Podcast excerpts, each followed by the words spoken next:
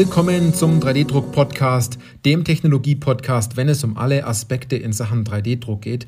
Egal, ob Sie neu mit dem Thema 3D-Druck und additive Fertigung beginnen oder ob Sie schon erfahrene Anwender sind, vielleicht auch 3D-Druck, Dienstleister, Hersteller oder Zubehörlieferant, weil es geht immer darum, ob Sie Ihren 3D-Drucker im Griff haben oder ob der 3D-Drucker Sie im Griff hat. Ich bin Johannes Lutz und ich freue mich auf diese Podcast-Folge, weil diese Podcast-Folge den Titel trägt, äh, die unternehmensinterne 3D-Druckabteilung performt nicht. Und das ist ein Thema, das fällt mir immer stärker auf und hat so meine Vermutung, ähm, die sich aus den letzten eineinhalb Jahren so zusammengereimt äh, hat, ähm, die hat sich bestätigt, auf dem ich auf einem Event war. Und ähm, ich kann auch Ihnen ganz offen und ehrlich sagen, wenn man natürlich bei so manchen Unternehmen, die äh, vielleicht so 5000 Mitarbeiter haben, auf den Webseiten ist, dann gibt es dort meistens so ein internes AM-Center. Dort gibt es so eine Innovationsabteilung, die einige 3D-Drucker stehen hat. Dort gibt es einen Verantwortlichen dafür, der sich mit dieser Thematik äh, ganz stark auskennt. Ähm, Dort wird natürlich auf der Webseite ganz groß nach außen getragen, man macht 3D-Druck, ähm, man ist dort schon Vorreiter in der Branche. Ähm, man muss dazu sagen, es gibt Unternehmen, die sind Vorreiter in der Branche und die machen das richtig gut. Es gibt aber auch welche, die haben es auf der Webseite stehen und ähm, im schlimmsten Fall stehen dann dort äh, zwei ganz kleine FDM-Drucker und ähm, die, die laufen seit zwei Jahren nicht. Aber es steht halt auf der Webseite und man möchte sich mit dem Begriff Additive Manufacturing schlussendlich dann auch ein bisschen schmücken, weil man möchte ja dem Wettbewerb auch zeigen, dass man innovativ ist. Ja, das ist so, so das, was ich ganz stark wahrnehme, weil wir viel mit den Maschinenbauern und auch in der Industrie in dem Fall auch ganz stark sprechen. Und äh, nach so einem Gespräch von dann zum Teil einer halben Stunde kristallisiert sich ganz klar heraus, ja, wir haben so ein AM-Center. Wir haben da auch zwei, drei Leute. Ähm, die Drucker laufen aber nicht so. Wir haben ganz viele Probleme dabei, dass die Konstruktion nicht additiv konstruieren will. Die checken das einfach nicht, heißt es dann ganz oft. Ähm, der Abteilungsleiter will gar nicht, dass sie sich mit 3D-Druck beschäftigen, ähm, weil es genug andere Dinge auch noch zu lösen und äh, zu tun gibt und andere Probleme gibt. Ähm, die Drucker laufen nicht so und man druckt dann halt einfach anderes Zeug. Hauptsache die äh, Geschäftsleitung, der Vorstand, die, die, Ab die Abteilungsleitung in dem Fall kann sich an etwas klammern und sagen, wir haben da was gemacht. Und da ist die 3D-Druckabteilung meistens gar nicht schuld dran, weil die kennen sich in ihrem Bereich aus, die versuchen ganz stark zu missionieren, die, die machen Gespräche und gehen ganz oft auch sehr enttäuscht aus den Gesprächen heraus und sagen, ja gut, jetzt haben wir das Thema wieder angesprochen, aber danach macht es ja eh keiner. Da kommt ja nichts von den Abteilungen.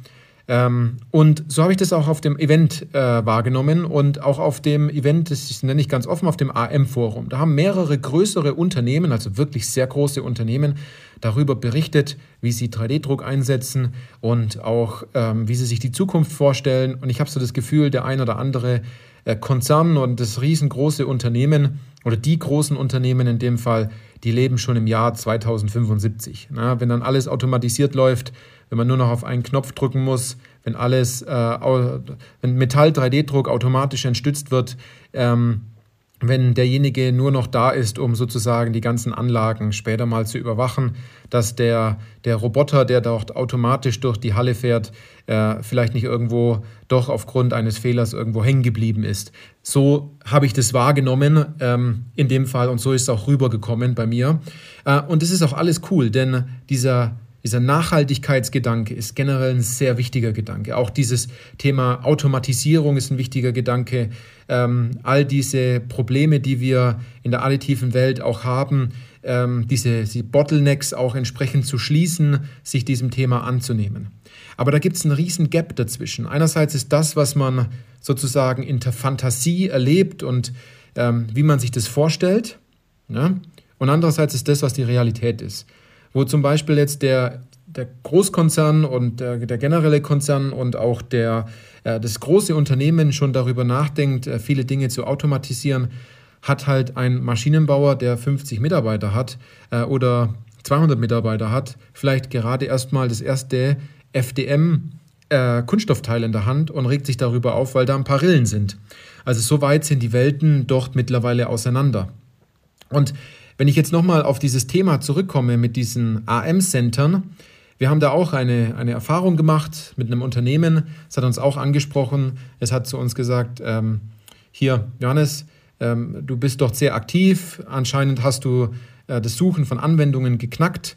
Ähm, und du weißt auch, wie du mit den Leuten sprechen musst und äh, dass, dass wir Anwendungen finden. Ähm, es hört sich alles relativ schlüssig an und wir versuchen auch bestimmte Dinge umzusetzen, aber bei uns klappt es halt einfach nicht. Wir haben auch so ein AM-Center, wir haben mehrere Anlagen dort drin. Wir sind, äh, ich weiß nicht mehr, wie viele Mitarbeiter es damals waren, so zwischen drei und fünf, ähm, was mittlerweile für so ein AM-Center schon viel ist, ähm, weil die Drucker ja viel auch alleine machen und man das ganz gut eintakten kann. Und ähm, die sind mit Problemen auf uns zugekommen und haben gesagt, hier, unsere Konstrukteure, die wissen nicht, wie man konstruiert. Ähm, jedes Mal aus den Gesprächen hören wir äh, immer diese Totschlagargumente, danach wird nichts gemacht, obwohl die selber auch sich auf die Agenda schreiben, was zu machen. Wir finden die Anwendungen nicht.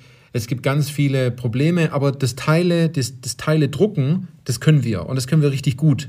Und wir haben auch eine Datenbank gemacht, wo man sich unter, unter, also unterhalb der, der unterschiedlichen Schwesterunternehmen dann auch austauschen kann und in verschiedenen Divisions auch noch. Und ähm, das läuft aber nicht. Da tauscht sich keiner aus, da stellt keiner äh, irgendwelche Bauteile dann rein und stellt eine Frage. Und wir haben auch intern so einen, so einen Kalkulator, wo die Leute dann das hochladen können, dann kriegen die auch sofort einen Preis. Und es hat halt noch nie jemand genutzt. Warum nutzt es derjenige nicht? Weil wir das denen ja auch so gut anbieten. Und das ist etwas, das habe ich sehr stark auch gemerkt, ähm, in anderen Unternehmen, dass es genau gleich ist, dass man viel Geld investiert hat, man hat eine extra Abteilung aufgebaut, ähm, da ist viel, viel Zeit und Geld reingeflossen, aber man kriegt die PS einfach nicht auf die Straße. Und ähm, der Knackpunkt dabei ist, dass man ganz oft die Anwendungen nicht findet, dass man sich zu sehr auf das Thema 3D-Druck generell konzentriert, aber sind wir mal ganz ehrlich, ein 3D-Drucker ist nichts anderes wie ein anderes Werkzeug wie ein Schraubenschlüssel oder ein Hammer. Und äh, ganz oft fragt man danach äh, in anderen Abteilungen, ich habe hier einen Hammer, wo kann ich mal draufhauen? Aber eigentlich sollte man eher fragen, gibt es etwas, was bei euch wackelt, was befestigt werden muss? Ähm, wo sich jemand die ganze Zeit darüber aufregt, äh, ein Problem, was die ganze Abteilung sehr uneffizient macht, äh, ein Problem, äh, was dann sich sozusagen auf weitere Abteilungen weiterträgt. Und es sind ja meistens die einfachsten Bauteile. Das sind meistens Dinge, wo man sich darüber nach, wo man sich darüber denkt, ja, eigentlich muss ja 3D-Druck so eine richtige Killer-Anwendung sein. Weil man kennt ja nur so Killer-Anwendungen von der Messe, aus den White Papern. Dort wird ja besprochen, dass man Raketenteile drucken muss und andere Dinge, aber nicht diesen einfachen Sensorhalter. Oder die, die Aufhängung für irgendein ein Bauteil oder die Vorrichtung etc. Es ist klar, dass sehr viele Unternehmen, die jetzt so ein AM-Center haben, auch sagen, natürlich gucken wir nach Vorrichtungen und natürlich gucken wir auch nach ähm, solchen Anwendungen, die das ganze Thema Betriebsmittel angeht. Aber man kriegt einfach nicht die PS auf die Straße. Da meldet sich halt zum Schluss keiner. Da kommt keiner in dieses AM-Center äh, und, und zwar sagt dann, hier, ich habe hier ein Problem, könnt ihr das mal mit, mit 3D-Druck machen? Es kann sein, dass dort jemand kommt. Nein, äh, vielleicht einmal im Monat, aber das ist viel zu wenig. Eigentlich sollte dort äh, mindestens jede Woche müssten doch zehn Leute auf der, auf der Matte stehen, damit diese 3D-Drucker richtig Futter haben, um entsprechend auch Probleme zu lösen. Und das ist ganz oft ein Knackpunkt, dass man als AM-Sender zu sehr dann in das Thema reingeht mit dem Fokus noch mehr Technologie, man muss es noch komplizierter machen, noch mehr Material und dann fragt man sich immer, warum klappt es denn nicht? Und der Knackpunkt, warum das nicht klappt, ist, weil sie immer den Blick auf den Drucker haben und äh, die Geschäftsleitung und die Abteilungsleitung natürlich Druck macht und sagt, das muss jetzt demnächst laufen. Und sie eigentlich gar kein Technikproblem haben, sondern ein Change Management Problem, ein Verkäuferproblem, also ein Verkaufsproblem intern im Unternehmen, ein Überzeugungsproblem, ein Problem in der Hinsicht, dass sie bestimmte Vorwände und Einwände halt nicht lösen können ein Problem in der Hinsicht, dass sie vielleicht auch komplett falsch kommunizieren. Ist mir übrigens auch aufgefallen auf dem AM-Forum, dass völlig falsch kommuniziert wird. Es werden immer nur die Vorteile von 3D-Druck genannt.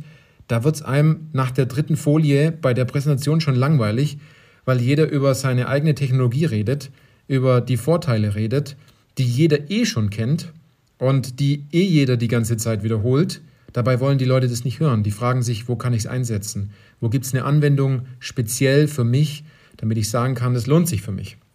Darauf sollte eher die Kommunikation ausgehen.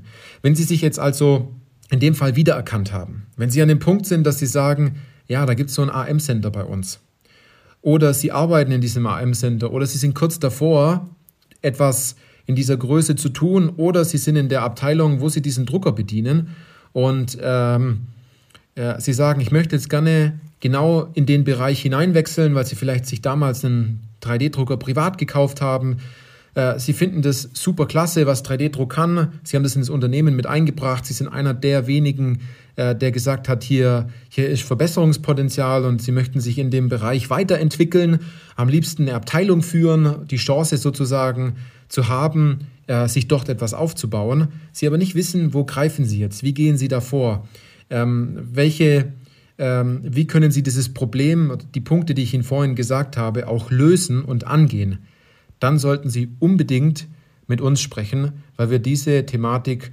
schon gemacht haben. Weil wir genau wissen, äh, welche Fragen man stellen muss in den anderen Abteilungen, weil wir Ihnen einen konkreten Weg mitgeben können, der auf Sie speziell in Ihrem Unternehmen angepasst ist. Und dort sind es eh meistens nur zwei, drei Stellen, die muss man sozusagen rausschleifen, ähm, die ganz stark äh, sozusagen Reibung entstehen lassen, damit schlussendlich dieses Thema 3D-Druck und dieses Werkzeug 3D-Druck auch richtig genutzt wird. Es ist einfach toll, wenn zum Schluss äh, mehrere äh, Kollegen und Kolleginnen aus anderen Abteilungen kommen und sagen, Mensch, ihr macht doch da was mit 3D-Druck, der andere Kollege hat mich angesprochen, ich hätte da was. Äh, kann man da irgendwie was machen? Es geht darum, dass die Person kommt und sagt, kann man das machen? Kann man das drucken? Dass sie in die Situation kommen als als Bediener des 3D-Druckers und auch als äh, leitende Person von diesem AM, äh, Additive Manufacturing Center oder Innovationscenter in dem Fall, dass sie äh, doch dann sagen, gut, äh, du musst dich leider hinten anstellen, du kriegst das Teil jetzt nicht innerhalb von 24 Stunden, sondern halt innerhalb von 48 Stunden oder noch länger, weil gerade ziemlich viel los ist bei uns. Und es ist immer gut, wenn die Maschinen laufen. Denn umso mehr Bauteile sie drucken, umso mehr Probleme lösen sie schlussendlich. Das sind ganz, ganz, ganz, ganz wichtige, äh, ganz, ganz wichtige Gleichungen in dem Fall. Umso mehr die Maschinen laufen, umso mehr Probleme lösen sie schlussendlich. Und es, es geht jetzt nicht darum, so ein paar Dinge von so einer Online-Plattform runterzuladen und die Maschine einfach am Laufen zu halten, sondern die Dinge zu drucken, womit der Mitarbeiter wirklich kommt und sich darüber auskotzt, und sagt, äh, kann man da nicht irgendwie irgendetwas machen, um dem dann weiterzuhelfen. Und schlussendlich sind ganz vielen Leuten geholfen.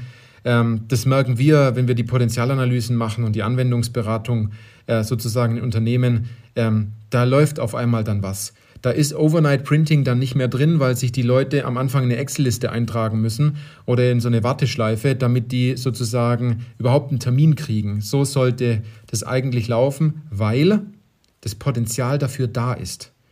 Ähm, es ist das Potenzial da, dass man eine bestimmte Anzahl von Maschinen dauerhaft auch in einem Unternehmen ähm, auslasten kann, in der Hinsicht, dass man Probleme löst und nicht einfach nur Teile für die Produkte jetzt produziert.